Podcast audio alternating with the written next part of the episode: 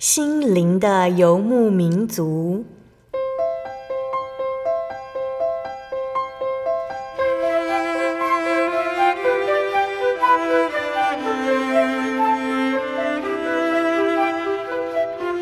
在这个谁都不管谁的后现代社会里，每个人的心灵都是游牧民族。成长的过程就是寻找的过程。每一颗漂泊的心灵，其实都在寻找生命的绿洲。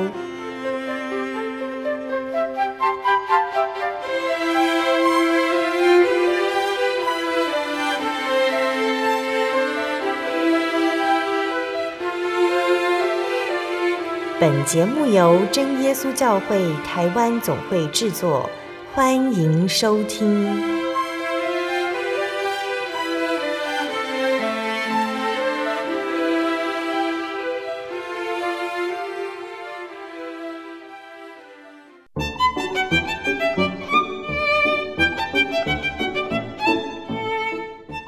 所在空中的听众朋友们，大家平安。欢迎收听心灵的游牧民族，我是贝贝，很高兴今天能够在空中和大家见面哦。大家这个星期过得愉快吗？今天要播出的节目是第一千两百八十七集《小人物悲喜》，耶稣是我坚固保障上集。节目邀请了真耶稣教会南澳教会的廖千姐妹来分享她的信仰体验。那廖千呢？她是从小信主，在她的父母带领之下，廖千很习惯参加教会的所有活动哦。如果没有去聚会，他自己也会觉得怪怪的。但由于他对信仰没有很多的了解，没有太多的体验，所以廖谦呢，他总觉得和耶稣之间好像有距离感，觉得耶稣只会出现在比较爱他的人的家里。然而，真神在廖谦的求学、工作路上一步一步的带领，让他的信仰从耳闻神的恩典，到真实体验神的存在，最后学习向人见证神在自己身上的奇妙作为哦。那相信听众朋友们都很想赶快聆听到廖谦的见证。我们先来聆听一首诗歌，诗歌过后就会让廖谦来分享见证哦。我们要聆听的诗歌是赞美诗的两百三十五首，主我一体。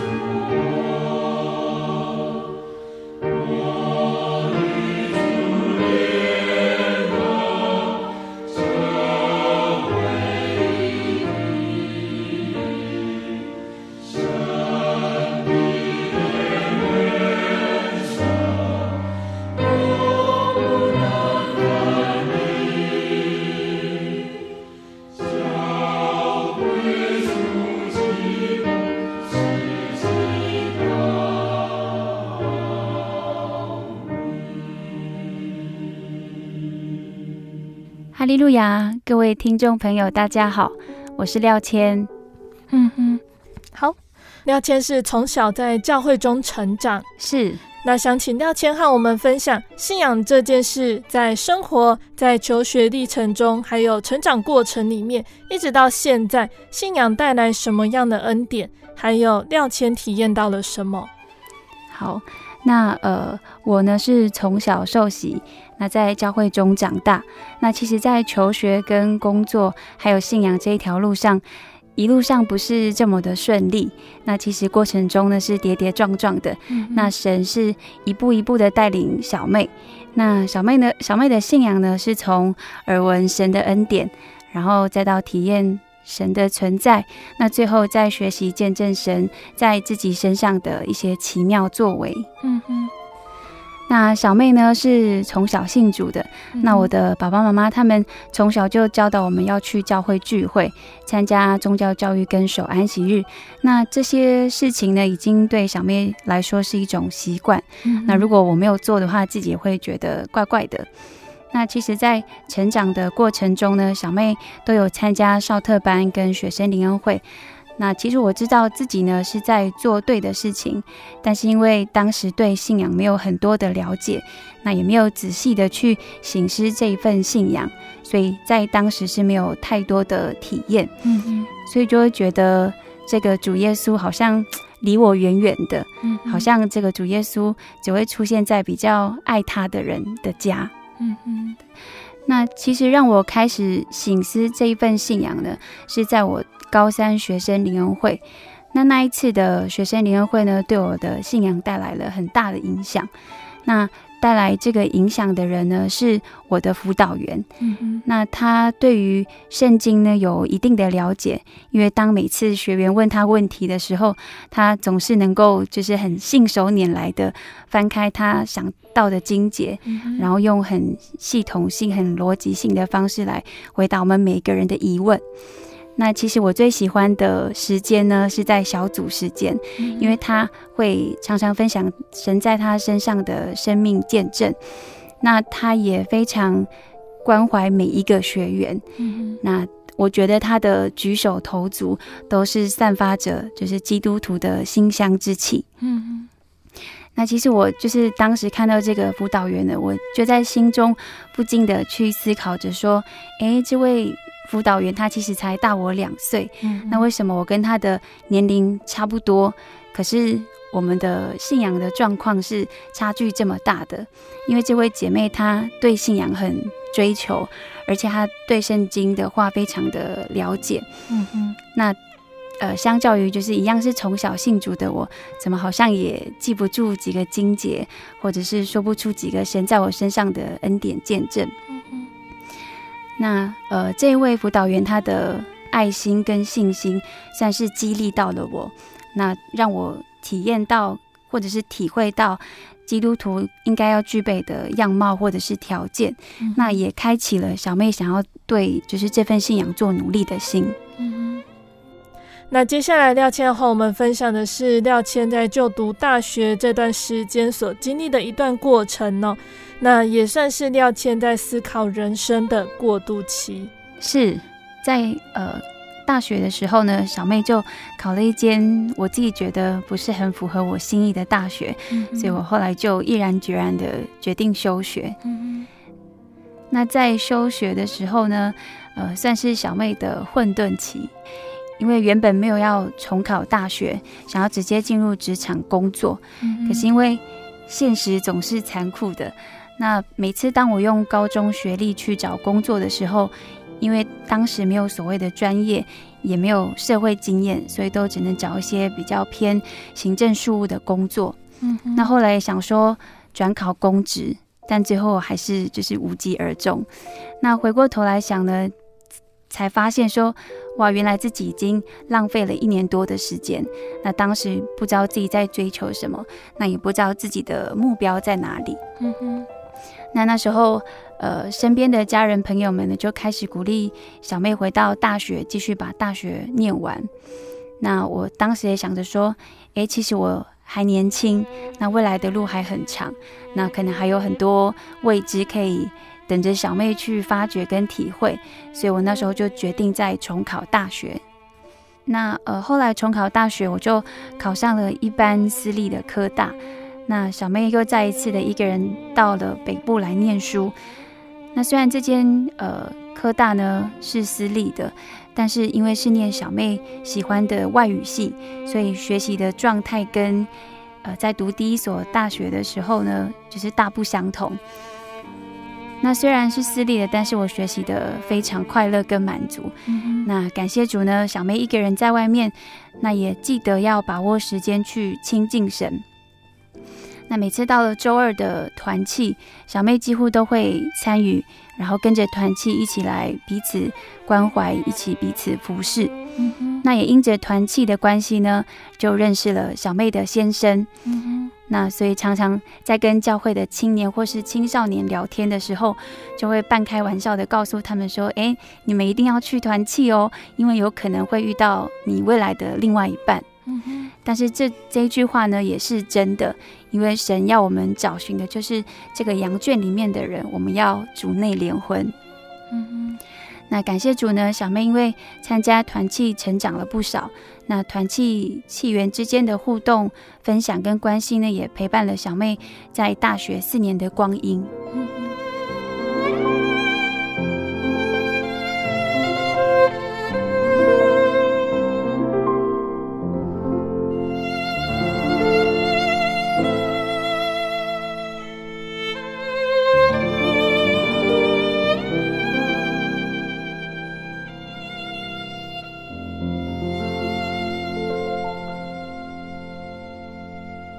廖谦，你在大学毕业之后开始找工作哦。每一间公司行业的特性、工作内容都不一样。廖谦有对哪一个工作特别印象深刻的？好，那在每一次面试的时候呢，我都会向老板说明说我是基督徒，我不拿香拜拜，那甚至是帮忙准备祭品都不行。那呃，小妹记得在十一月份的时候，到了一间营造公司去面试。那这间公司的老板呢，他能够理解，也答应我不让我做这些事情。那我就选择在这间公司上班。嗯哼。那然而魔鬼呢，也开始了他一连串的试探。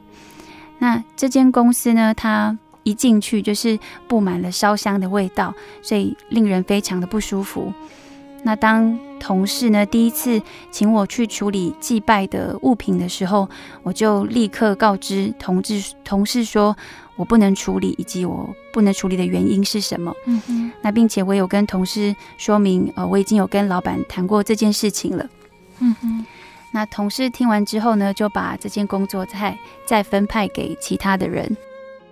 那进公司呢，才知道说。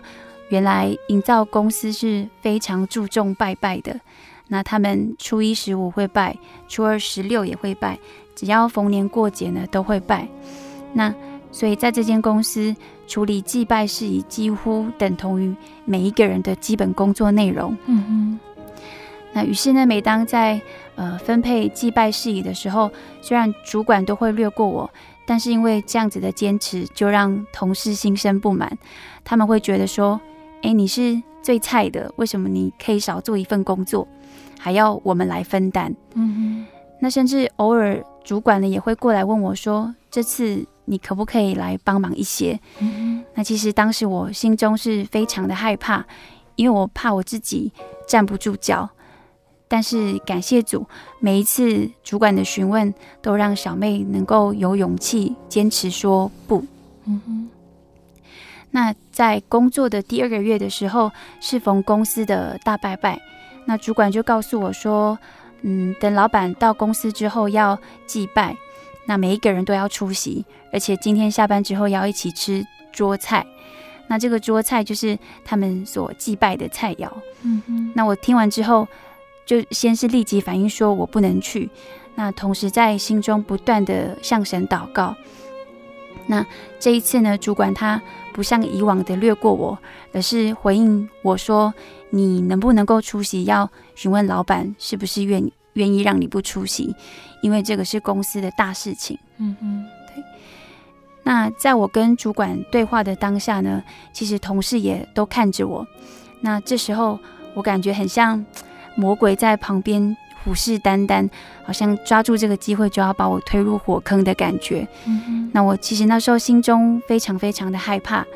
那说完话之后，我就赶快跑到厕所向神祷告。那我忘了那时候祷告多久，但是我记得那是一次很迫切的祷告，因为我知道我心里是没有力量的，但是呃，只有神的力量才能够胜过这个魔鬼的试探。那我的祷告，因为在公司嘛，是就是很小声、很小声的祷告，但是其实我的内心是非常急迫的向神呼求。嗯，那求神可以挪去这个在人情上、在肉体上的软弱，并且求神赐我一颗刚强壮壮胆的心来抵挡魔鬼。嗯，那祷告完毕之后呢，我就回到座位上，那主管就来找我，并且跟我说。嗯，老板说，待会的拜拜跟晚上的吃饭，你可以不用出席。嗯哼，那听到这个，我心中真的是充满感谢。那感谢神亲自的开恩，让这场属灵的征战未打先赢。嗯哼，那同事们他们不太能理解这份信仰，因此呢，在平常上班的时候就会对我冷嘲热讽。那他们说我是不想做事的公主，不能交代我做任何的事情，甚至对于我不能接触祭拜事宜的原因感到嗤之以鼻。那其实我当时觉得心里很苦，为什么当基督徒这么的困难，然后还要忍受其他人对我的逼迫跟污蔑？嗯哼，那这也是我第一次感受到身为基督徒是一件不容易的事情。因为魔鬼会想尽办法让我跌倒，那在我们行出这个真理的时候，还要遭受其他人的迫害。嗯嗯。那我知道我受这些苦呢，是与我有益的。那呃，受到这些逼迫或者是污蔑，那能够让我更清楚的明白，原来基督徒的身份是这么的圣洁跟宝贵。那我们是属神的子民，所以我们要行出这样子的美德。嗯哼。感觉廖谦在这间公司压力很大哦。那最后是怎么下定决心，觉得在这边可能会继续受到魔鬼的试探，决定要离职呢？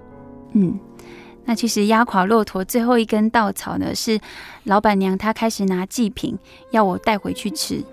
那虽然老板娘她不承认那个是祭拜过的食物。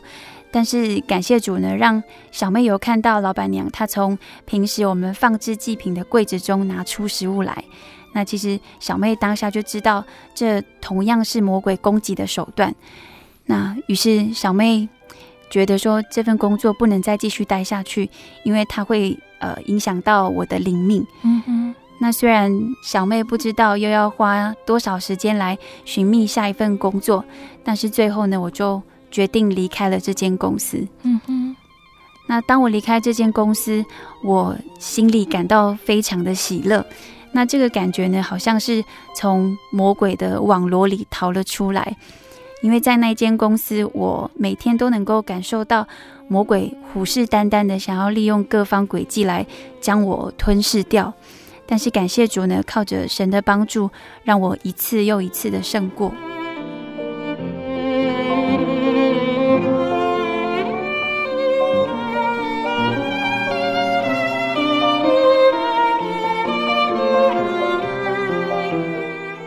后来廖谦的工作开始往教职方面去找，为什么会决定这个方向？那在离开这间营造公司之后呢？呃，大约是在二月底，嗯、那我就看到宜兰县教育局的网站上面贴出了招聘英语代理教师的消息。那因为通常学校它招聘代理教师都是在寒暑假。但是当时学校已经开学了，嗯、然后还是有开出这样子的缺额。那我想说，哎，这是一个特别的机会，嗯，对。那我心想说，这份工作好像也蛮符合我的需求的，就是晚上我可以去聚会，然后周休二日我也能够去守安息日。那工作内容呢，也跟我原本大学学的英文相关。嗯、那我就想说，就去试试看好了。嗯哼。那从看到招聘的消息到考试呢，其实只有几天的时间而已。那对当时没有任何教学经验的我，其实准备起来是有一点虎头蛇尾。但是感谢主呢，因为从高中就开始担任教会教员的工作，那有一些就是实际上课的经验，那我就把这个在教会当教员所获得到的一些教学的技巧，然后用在准备考试上。嗯，那在考试当天呢，包含我有三位应试的老师，那一位是原本就在该校当英语代课的老师。那第二位呢，是看起来蛮有经验的老师，因为他准备了一大袋的教具。嗯，那再来就是我。那其实，呃，就人的想法，我觉得就人情面，学校应该是要选原本就在该校的那个代课老师，嗯，因为学校比较熟悉这个老师的教学风格。嗯，那就实际面来说，学校应该要选择有经验的老师。那。经过了试教跟面试之后，没想到最后却是小妹获得了这份工作。那学校选择用一个没有教学经验的我，那小妹深深觉得这是一份神给的礼物。嗯，对。嗯。那呃，这份工作呢，就开启了我对教学的兴趣。那小妹发现自己在做教学的工作呢，是很开心、很快乐的。嗯。那我看到孩子他们从不会到学会的过程。就是获得了非常多的满足感，那同时也觉得教学教育的工作呢，是一件很有意义的工作。那因此在这个学校聘请满之后，我就回到了家乡南澳，继续做代理老师的工作。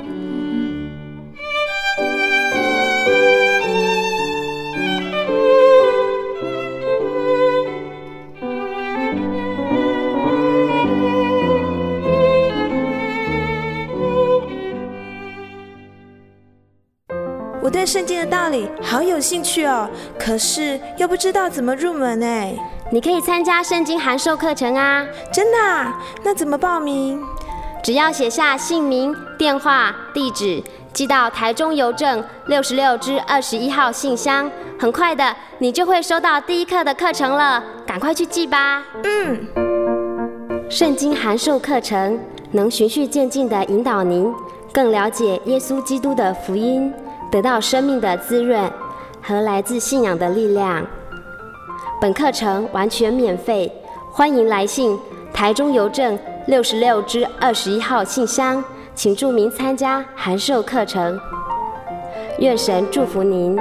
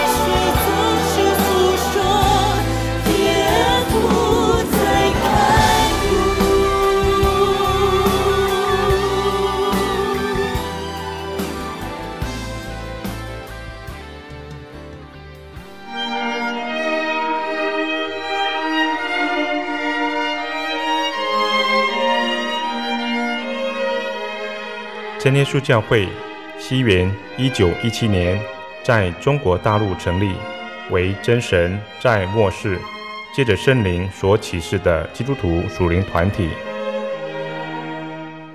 以回归圣经并延续使徒时代教会的精神，来传扬得救的全备福音。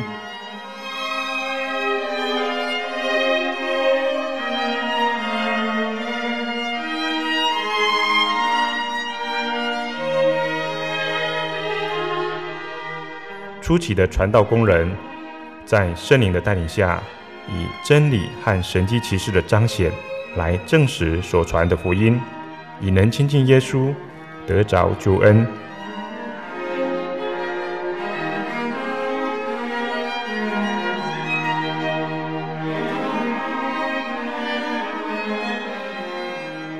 短短的几十年间，福音迅速地进展。包括整个中国大陆及台湾，直到今日，福音也传达全球各地。欢迎您亲临各地真耶稣教会，查考全备的福音，共享生命之恩。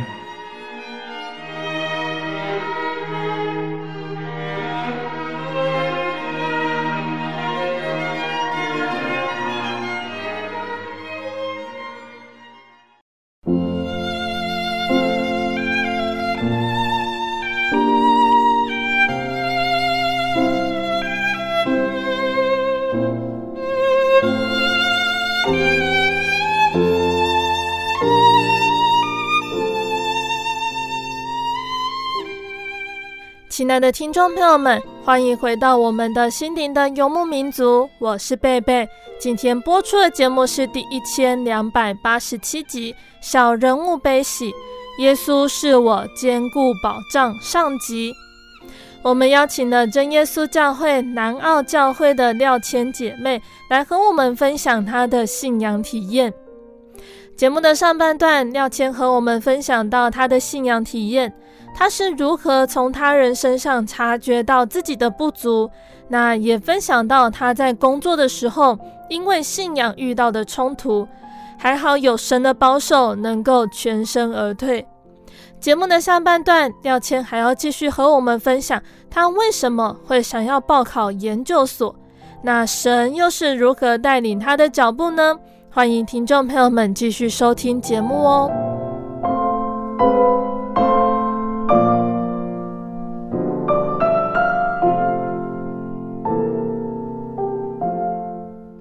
上半段节目的最后，廖谦和我们分享到他朝教职方向去找工作，那也蒙神保守成为代课老师。那在廖谦成为代课老师之后，后续的生活呢？那其实呃，在代课老师工作的期间呢，呃，小妹就是蒙神的祝福呢，跟二重教会的尤思维弟兄结为夫妻。那在学期结束之后，我就搬到北部跟先生一起生活，并且在北部找下一份工作。嗯，那我搬到北部之后呢，其实小妹找工作的过程并不是这么的顺利。嗯，那其实，在找工作的过程中呢，其实小妹心里一直很想回到学校工作。嗯，但是。知道自己在北部，那北部有很多流浪教师，教师的职缺很竞争，那学校的缺额可能轮不到小妹。嗯、那每次想到，嗯，回学校教书的机会很渺茫，那就想说，嗯，算了。那在这时候呢，辗转知道台中教育大学的研究所在招生，那它是公费专班，那只要。考上的话，未来毕业就能有稳定的工作，会直接分发到国小任教。那呃，小妹知道这个招生资讯的时候，大概是在年底，但是最后决定要去考试是在隔年的三四月。那当时决定的想法很简单，那如果有考上就去念，没考上的话，其实也没有损失。那加上刚好在家待业，那想说呃，那就考看看。嗯哼，那那个考试他考了什么样的内容呢？廖谦，你又是怎么准备？考试科目呢有四科啊，分别是国文、数学、教育学跟专业的科目。嗯、那它唯一不录用的标准呢是考试科目任意一科为零分，所以呃，不管你其他科考得再高，只要你有一科是零分的话，就一律不录用。嗯、那再来就是看分数的高低。如果你报考的组别只有录取四名，那就是录用这个呃考这个组别的前四名考生。嗯哼，对。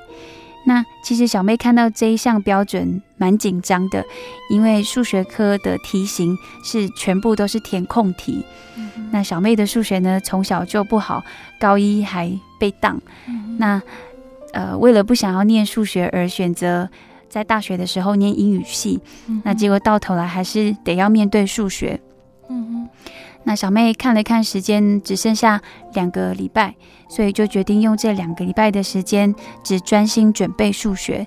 那其他三科我就吃老本。那、嗯、呃，我考试的目标呢，并不是说哦我要考上，而是我的数学不要零分。那感谢主呢。呃，安排了一个理科还不错的先生给我。嗯、那在准备考试的这一段期间呢，白天他去上班，那我在家里自己算数学。那我不会算的题目呢，我就等晚上先生下班再请他教我。嗯哼。那感谢呃，很感谢他的爱心的付出。那即便他下班感到很疲惫的时候，他还是愿意拨出时间陪我一起念书算数学。嗯。那到考试当天呢，我看到考生们他们带着一本本的参考书跟笔记本，嗯、那大家都是感觉是有备而来的。那我呢，只是带了几张写了一些必备的数学公式而已。嗯、但是即使是这样，我当时的心中是很轻省的。那因为我知道，在我考试之前呢，神已经决定了考试的结果。那我只要静心。尽力，然后平常心面对就可以了，因为成就与否是在于神。嗯哼。那在等待榜单的期间呢，小妹就有问先生说：“呃，你是不是愿意陪我去台中念书？”嗯。那其实小妹在问的当下呢，就觉得说：“呃，要先生脱离原本的生活圈，然后搬到就是毫无亲人的台中，他可能会需要一些时间来考虑。”嗯哼，但是小妹的先生呢，当下立即回复说：“我当然要去啊！你都为了我搬离南澳来到台北生活，我当然也要为了你跟你一起到台中生活啊。嗯嗯。那听完呢，小妹觉得又惊讶又感动。然后又再一次的感谢神，就是有这样子一个贴心而且设身处地替我着想的先生，能够陪在我的身边。嗯嗯。那呃，在成绩公布那天呢，小妹最在意的数学分数是八分。嗯嗯。那小妹的心情呢，其实有一点复杂。呃，一方面觉得很感谢主，我的数学没有挂零，嗯、努力终于有一点点收获。可是另一方面又觉得有一点难过，因为当老师的人数学怎么能够只有八分呢？嗯、那当时想说啊，应该是不会考上的。嗯，那过了一些日子呢，榜单出炉了，那小妹的名字竟然也出现在了榜单上面。嗯，那是排在英语组的最后一位。那感谢主，数学八分呢，可能在外人看来。呃，是一个可能不愿意被提起的分数，但是我知道神有他美好的旨意，让小妹用八分就考上了研究所。那后来呢，小妹跟同学有聊到，才知道说，诶，有一些同学呢，他们考教专班是花了两三年的时间，准备了准备了很长一段的时间，那最后才考上。那也有提到说。先前几次的招生都有笔试跟面试，那不知道为什么这一次没有面试？嗯嗯。那小妹回想呢，这其实都是神的恩典。那小妹当时没有教育背景，那也没有一些呃教学经验。嗯。那在面试的环节中呢，是处于劣势的我，呃，面试一定是对小妹相当的不利。那感谢主呢，神就直接把这个面试的困难挪去了。嗯哼。那在二零一八年的九月，小妹跟小妹的先生一起就搬到了台中。那在第一天，我们就遇到了搬迁的考验。嗯，那这个又是另外一个恩典的见证。那简单来说呢，我们在搬家的第一天就遇上了一个坏房东。嗯，那他并没有按照我们讲好需要修缮的地方来做调整。所以在入住的第一天晚上呢，他就带了八十几岁的油漆工来屋子里面，就是大骂我们，然后要赶走我们，说不租给我们了。嗯，那后来才明白呢，这些呃不顺遂的背后，其实是神的恩典。那神他用考验揭开了我们在台中生活的序幕。那我们都知道，台中是。神要磨练我们心智的地方。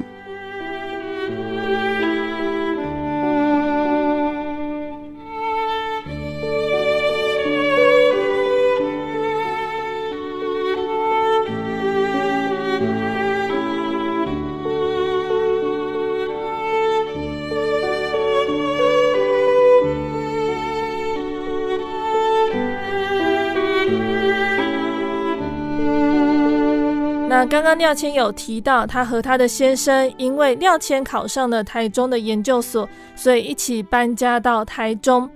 对廖谦而言，在研究所里的每一段时间都是神所预备的功课；而对廖谦的先生思伟而言呢，同样也是一段考验和功课哦。在一开始找房子和找工作上呢，也都对神有所体验，在信仰上有所成长。那思维分享的集数呢，是在心灵游牧民族的一千两百集，还有一千两百零一集这两集里面，大家也可以去找来聆听哦。那我们现在要请廖谦来和我们分享，在就读研究所的过程是怎么样呢？小妹就读的学校呢，是台中教育大学的教专班。那呃，由于必须在短时间内呢，有高强度的学习。那在三年之内要把普通大学跟教育专业的差距完全的弥补，那包括呃教育相关的科目、实习或者是教师资格证。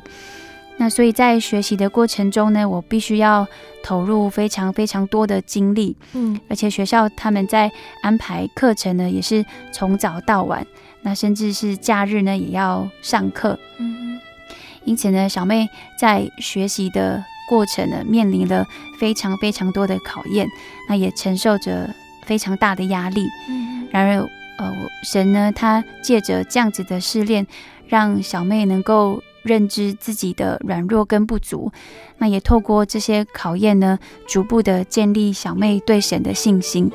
嗯嗯，好，那在研究所一年级的时候呢，我的学分特别特别的满。嗯，那呃，一般大学超修是二十五学分，嗯，但是小妹一年级上学期呢是三十六学分，嗯，然后下学期是三十八学分。嗯嗯，对，那几乎每天都是从早到晚的课程。嗯，那上完课后回到家，差不多九点十点，那我还要继续再准备报告、口试或者是试教等等，就是大大小小的功课。嗯，那其实准备到半夜一两点之后，隔天又是从头再来过。嗯嗯，对，那又是一整天的课程。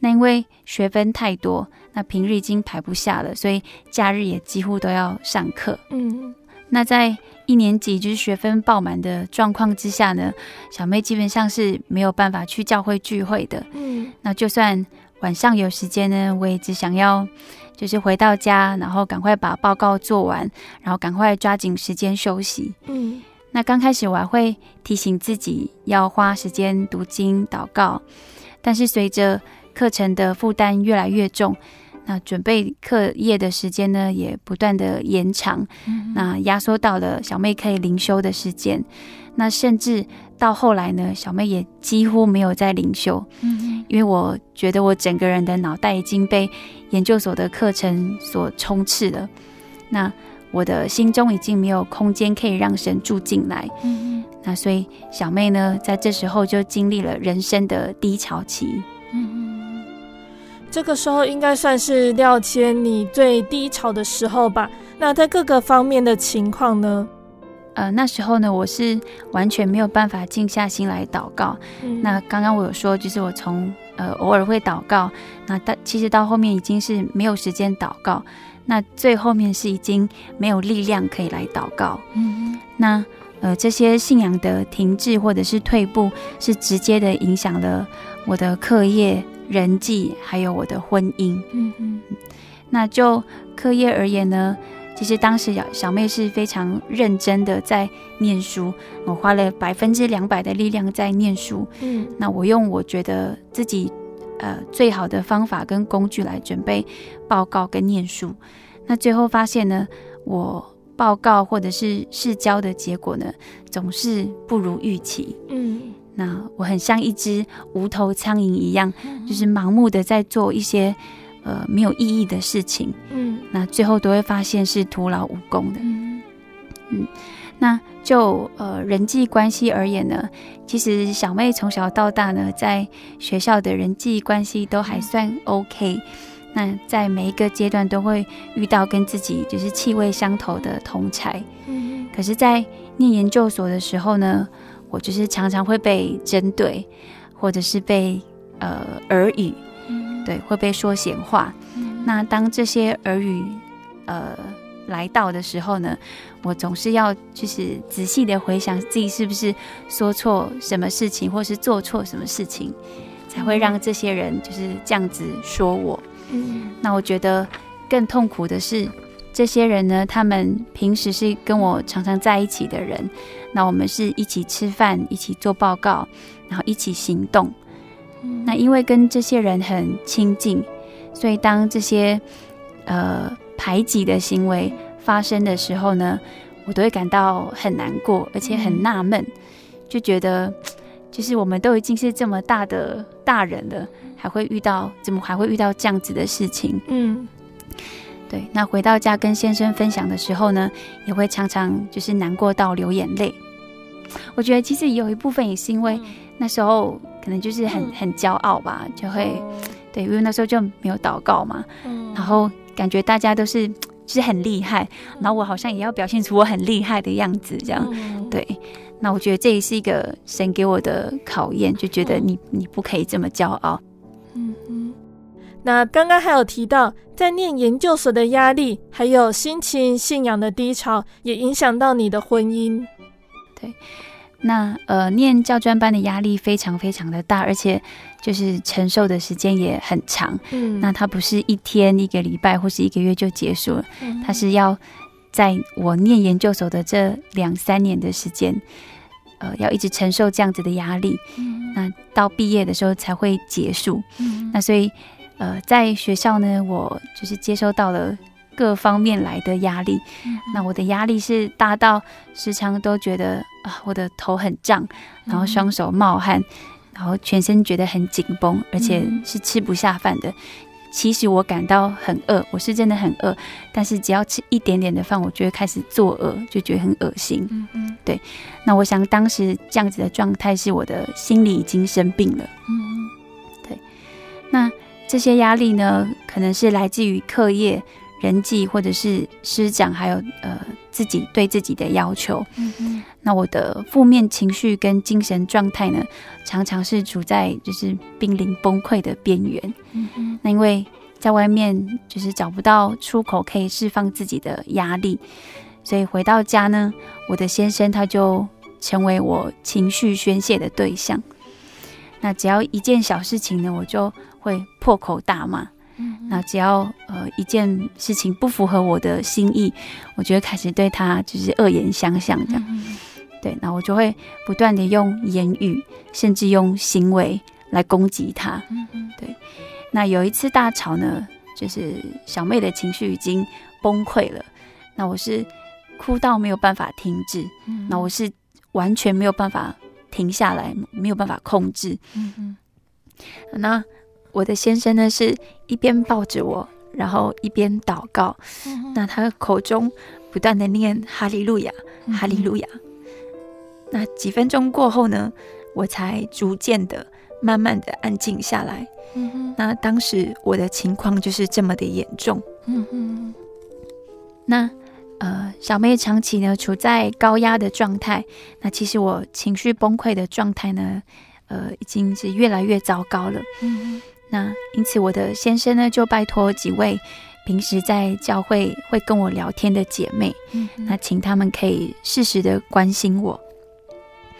那后来呢，我知道了这件事情，我不是感谢我先生的贴心，反而是责骂他，就是骂他说：“你为什么要把我的软弱告诉其他人？嗯，你这么做不是丢了我的脸，也是丢了你的脸吗？”嗯，那其实在这之前呢，小妹一直都知道自己呃有一点傲，有点骄傲，嗯，但是呢，当我说出这些话的时候，我才知道，原来我是这么骄傲的人。那原来我以为我自己站立得住，但是其实我已经跌入深渊。我已经长期没有喝水跟吃奶了，我的灵性已经快要枯干了。那我自己还浑然不知。嗯嗯。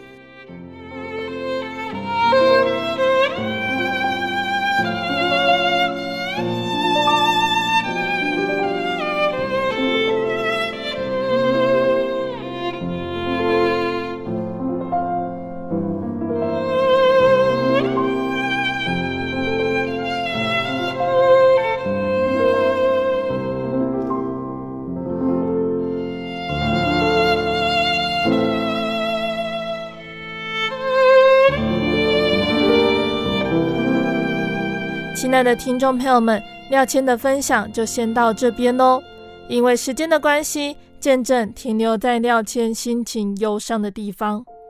那这里呢，就像是以如传道曾经在音乐花园里和大家分享的八福中的哀痛，因为认知到自己在信仰上和灵里的软弱而忧伤。但是在八福中说到，哀痛的人有福了，因为他们。必得安慰。在下集节目里，廖谦就会来和我们分享神是如何安慰他，使他重新得力呢？大家要锁定下星期的节目哦。那贝贝最后要来和听众朋友们分享一首好听的诗歌，这首诗歌是赞美诗的三百七十九首，转眼仰望耶稣。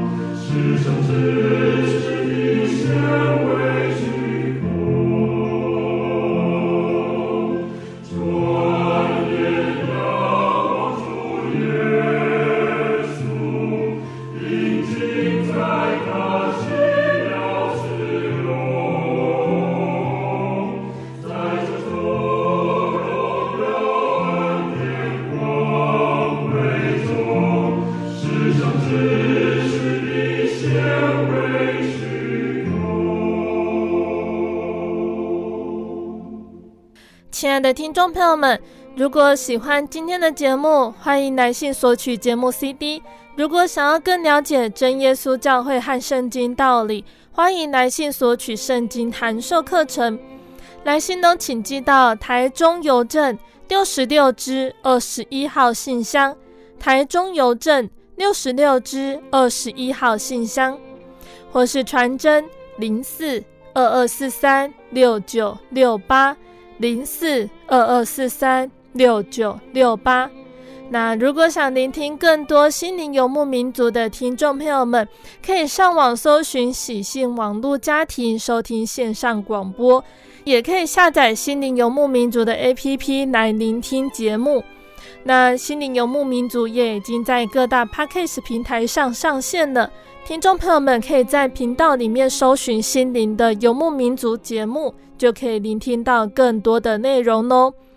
最后，谢谢你收听今天的节目，我是贝贝，我们下个星期再见喽。我的心是一只鸟，飞行介于黄昏与破晓，阳光下。